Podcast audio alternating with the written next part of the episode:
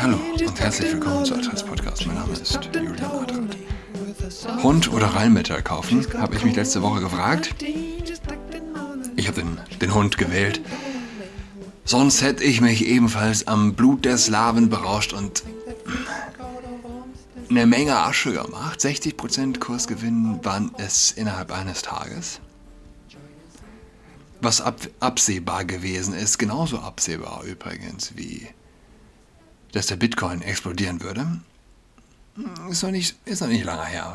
War vor einer kurzen Weile. Als die russische Zentralbank ein äh, Bitcoin-Verbot gefordert hat. Und dann gab es ganz plötzlich die 180-Grad-Kehrtwende. Und äh, eine, krasse, eine krasse Kehrtwende. Äh, und es hätte auch die Bitcoin-Skeptiker aufhorchen lassen müssen. Vielleicht hat es das manche.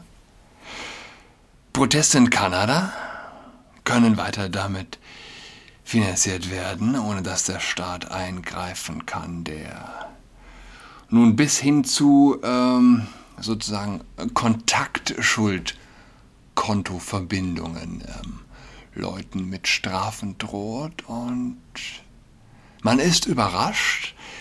Gleichzeitig ist mir diese Überraschung zuwider. Ich, äh, diese Überraschung darüber, äh, wie kann es nur sein, dass ein demokratisch gewählter Politiker autoritäre Züge zeigt? Äh, wie kann es sein, dass ein demokratisches Land plötzlich so sehr auf die schiefe Bahn gerät. Kanada. Diese, diese infantile Überraschung darüber. Aber klar, man kann sich nicht helfen. Man ist ein Gewohnheitstier auch. Jedenfalls auch auf äh, ukrainischer Seite, wo Kryptozuwendungen äh, willkommen sind. Das größte Ding ist jetzt Russland, klar, dass aus SWIFT ausgeschlossen wird. Krasser Schritt. Übrigens frage ich mich, ob man diesen Schritt gegangen wäre in einer Welt, in der es kein Krypto gibt. Viele sagen ja, äh, die Sanktionen, die sind jetzt nicht so effektiv. Der, der SWIFT-Ausschluss ist nicht so effektiv, weil Russland auf Bitcoin ausweichen kann. Und ich stelle mir die Frage, vielleicht hat man das in Betracht gezogen und nur deshalb diesen Schritt gewagt. Äh, ist eine interessante Frage. Ich habe getwittert mit dem SWIFT-Ausschluss. Würde ein großes Land auf brutale Weise in die Moderne gekickt? Unfreiwillig, unsanft, aber zweifelsfrei. Ähm, da ist was dran, denke ich. Und na gut, vielleicht war auch die Forderung der russischen Zentralbank nach einem Verbot des Bitcoins auch nur eine Nebelkerze, um vermeintlich eventuelle Bitcoin-Vorbereitungen zu verschleiern. Aber okay, das sind eigentlich substanzlose Mutmaßungen. Ja, darauf kann man eigentlich verzichten. Aber ein, äh, ein russischer Milliardär, der eine Milliarde, die er im Ausland geparkt hat, in Bitcoin umwandelt, ist vollständig sicher vor den Sanktionen. Und äh, es gibt Leute, die vergleichen Bitcoin mit einem Agrarprodukt aus dem 17. Jahrhundert. Ja. Na gut, das ist eine Sache für sich. Der Mensch kann glauben, was er glauben will. Er schafft es, dass, äh, wenn sein Herz das will, die Vernunft völlig auszuschalten. Und der Milliardär, der sein ausländisches Vermögen in Bitcoin parkt, ist ja nicht nur sicher vor Sanktionen, vor dem Einfrieren seines Vermögens, wie es so schön heißt. Er wird wahrscheinlich mit irrwitzigem Gewinn aus der Sache rausgehen. Der Bitcoin ist zu heiß, als dass man ihn einfrieren könnte. Die Sanktionen gegen russische Oligarchen, was ist die Folge? Sie erschafft neue Super-Superreiche. äh, sie werden äh, dazu gezwungen, sehr wahrscheinlich gigantische Vermögenszuwächse einzuheimsen. Und ich muss an Matthäus 25,9 denken, das Gleichnis äh, von den anvertrauten Talenten. Denn wer hat, heißt es, denn wer hat, dem wird gegeben werden. Und er wird im Überfluss haben, wer aber nicht hat, dem wird auch noch weggenommen, was er hat. Das gilt auch für die Sanktionen. Wer hat, umso mehr jetzt in, in, im, im Krypto-Zeitalter, wer hat, dem wird gegeben werden. Notfalls unter Zwang und Sanktionen, aber dir wird gegeben werden. Du Superreicher. Ja, aber, aber auch die Russen selbst, äh, die, die Flucht machen in Krypto, in Bitcoin. Muss, muss keine schlechte Rechnung sein. Also ganz im Gegenteil. Denn wer hat, dem wird gegeben werden. So, ich habe meinen Hund gekauft. Ja? Also ich, ich habe überlegt, ich mache einen Podcast über Hund in der Stadt. Äh, jeder kennt das Argument. Ja, ein Hund. Es ist etwas Schönes, aber doch bitte nicht in der Stadt. Und ich habe selbst lange dieses Argument geglaubt. Äh, aber es ist so ein bisschen, es ist so ein bisschen eine Fundi-Ansicht, ja. Natur schön, aber bitte, wenn Hund, dann doch bitte naturextrem. Äh, ich habe einen Nachbar hier in so einem asigen Plattenbau. Äh, den sieht man dann auch mal im Sommer kiffend auf dem Spielplatz an dem Kindertisch. Und ab und an hüpft er dann rüber ins Gerüst und macht, äh, weiß nicht wie viele Klimmzüge. Stramme Bizeps hat der Junge. Und der, hat, der, hatte bis, der hatte bis vor einer Weile noch zwei Kangals, das sind diese türkischen Hirtehunde, zählen mitunter zu den, weiß nicht, den stärksten, den brutalsten Hunden mit dem stärksten Biss. Riesige Viecher, absolute Monster. Der lässt sich von denen äh, an der Leine ziehen, während er auf dem Roller fährt, mit irrsinnigem Karacho halb äh, angedüdelt. Ähm, ja, ein wilder Mann. Aber davon reden wir ja nicht. Ein Labdog, ein Schoßhund, sie leben seit Tausenden von Jahren auf dem Schoß der Menschen. Ihr einziges Ziel ist es, ihr einziger Sinn im Leben, dem Menschen Glück zu bringen.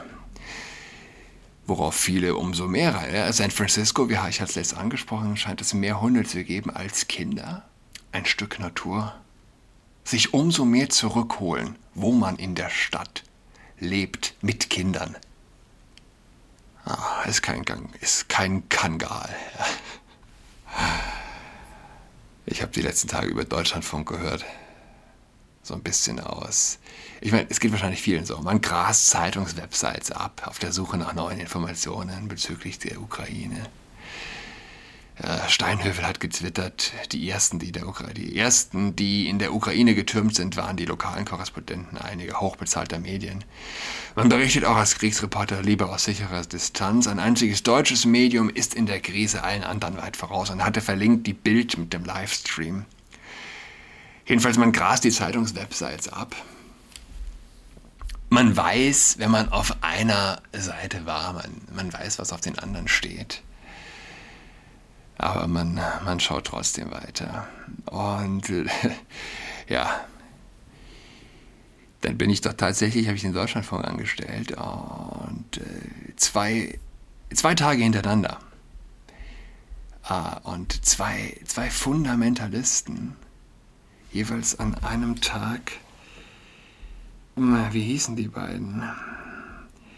Das eine war die Nummer drei, muss man sich vorstellen. Die Nummer drei der UN, Achim Steiner. Die Nummer drei in der UN und er, ja, er skizziert ein Weltuntergangsszenario. Man solle sich nur die Fakten ansehen der letzten 20 Jahre. Klar, die Flut in Deutschland, das Hochwasser war natürlich auch Folge des Klimawandels. Äh, es, wird, es wird die Wissenschaft genannt, es wird propagiert, man würde sich an harte Fakten halten. Es werden keine Fakten genannt. Wahrscheinlich würde er sich lieber die Zunge abbeißen, als zu sagen, dass über den Klimawandel weniger Menschen erfroren sind als jemals zuvor. Insofern äh, mehr Menschen überlebt haben. In der Regel sterben die Menschen nicht an einem, an einem Hitzeschlag, sie erfrieren. Aber was ist die Lehre aus der ganzen Geschichte? Und ähm, jetzt zahlen wir, sagt er, jetzt zahlen wir für Energien, für die wir, die wir seit anderthalb Jahrzehnten oder so, hat er gleich gesagt, eigentlich schon abgesetzt hatten aufgrund der Ukraine-Krise. Ja, man kann, man kann sich die, diesen, echt, das sind echte Fundamentalisten. Ja, du kannst nicht gegen Atomenergie sein und ähm, für das Klima. Es geht nicht. Aber genau mit dieser Blindheit, mit der in diesen Krieg reingestolpert wird sozusagen, ja, ich hatte es vorgestern gesagt, die Amerikaner waren unabhängig, energieunabhängig, waren sogar Exporteur. Mit beiden wurde das sofort geändert. Pipeline gegen Kanada auch gestoppt. Seit neuestem kaufen sie selbst wieder Gas bei den Russen, was sie eigentlich nicht müssten. Es ist eine. Aber liefern jetzt Waffen an die Ukraine. Ähm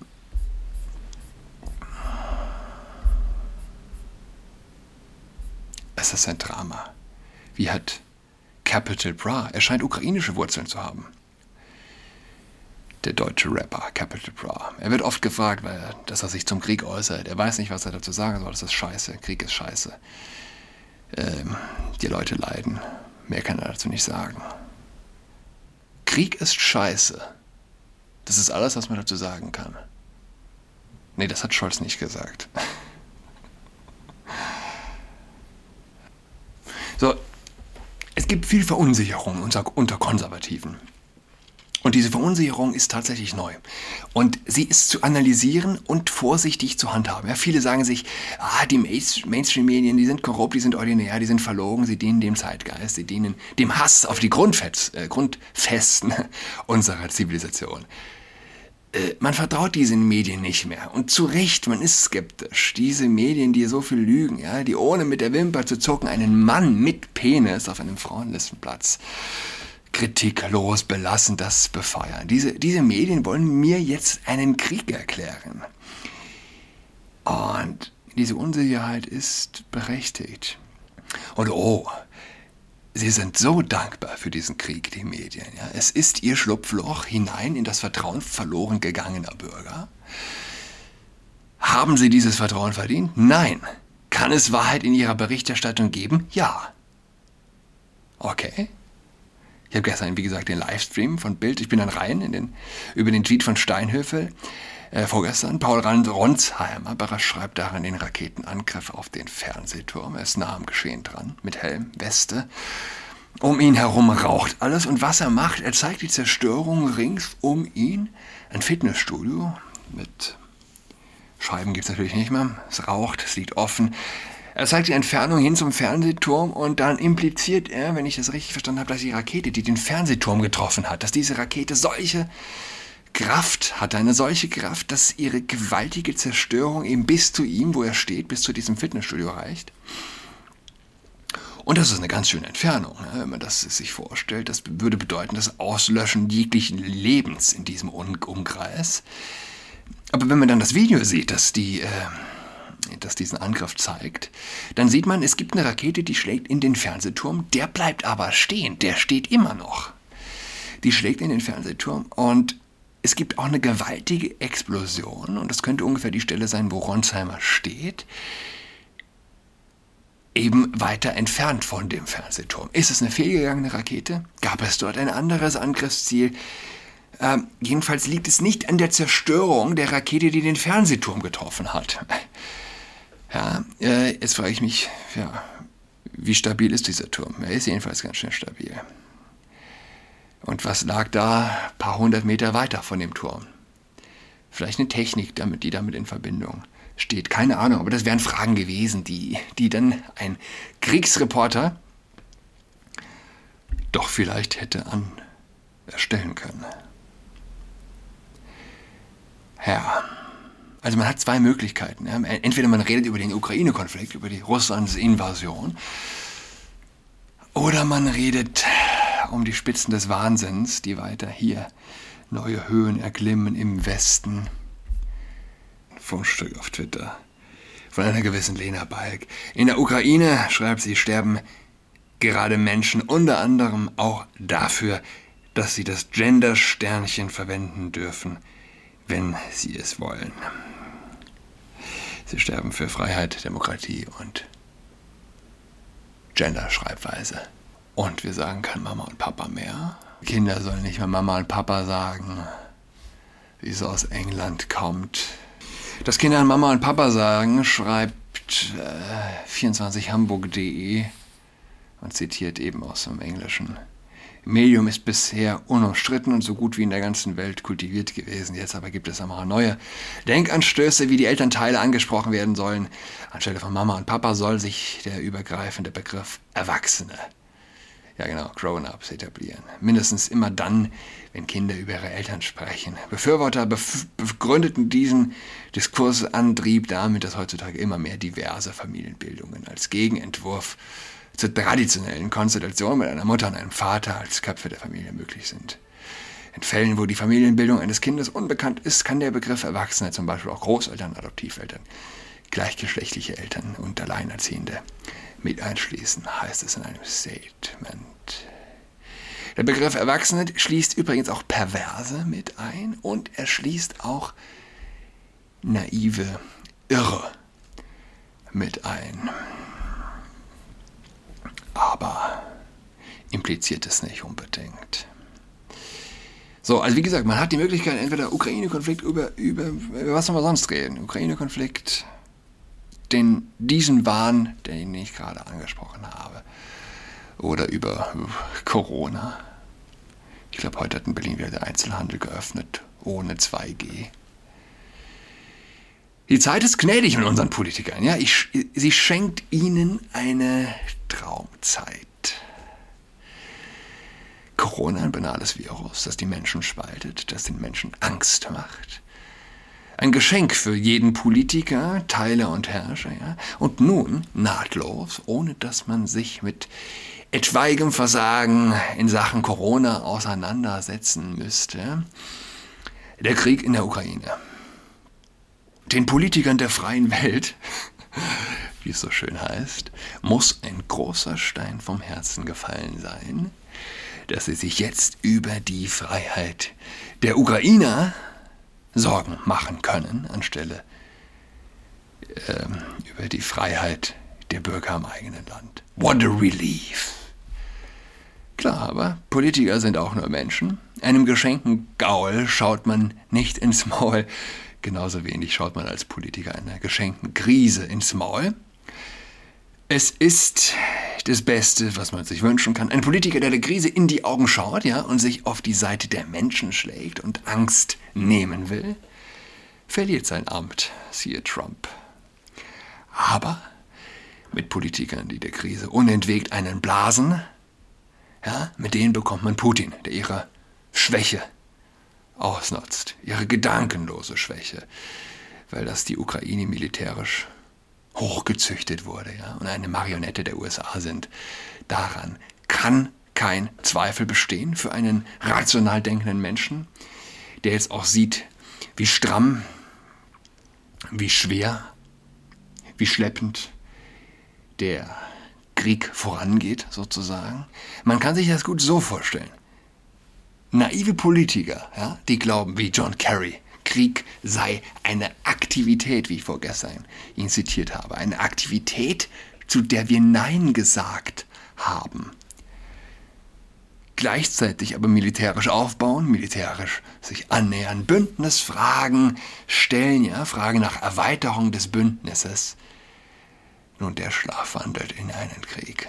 Sie sind wirklich dumm, wirklich dumm. Ja? Es ist Naivität, aber Naivität unter Erwachsenen ist unverzeihlich. Und unter Politikern ist diese Form der Naivität etwas, dafür gibt es kein Wort. Das habe ich gar nicht.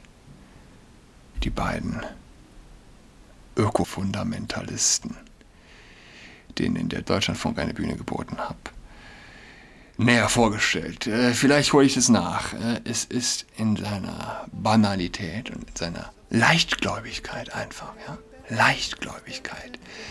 die diese Spitzenfunktionäre zeigen. Nicht zu glauben. Ich wünsche allen ein schönes Wochenende. Bis nächste Woche, Dienstag.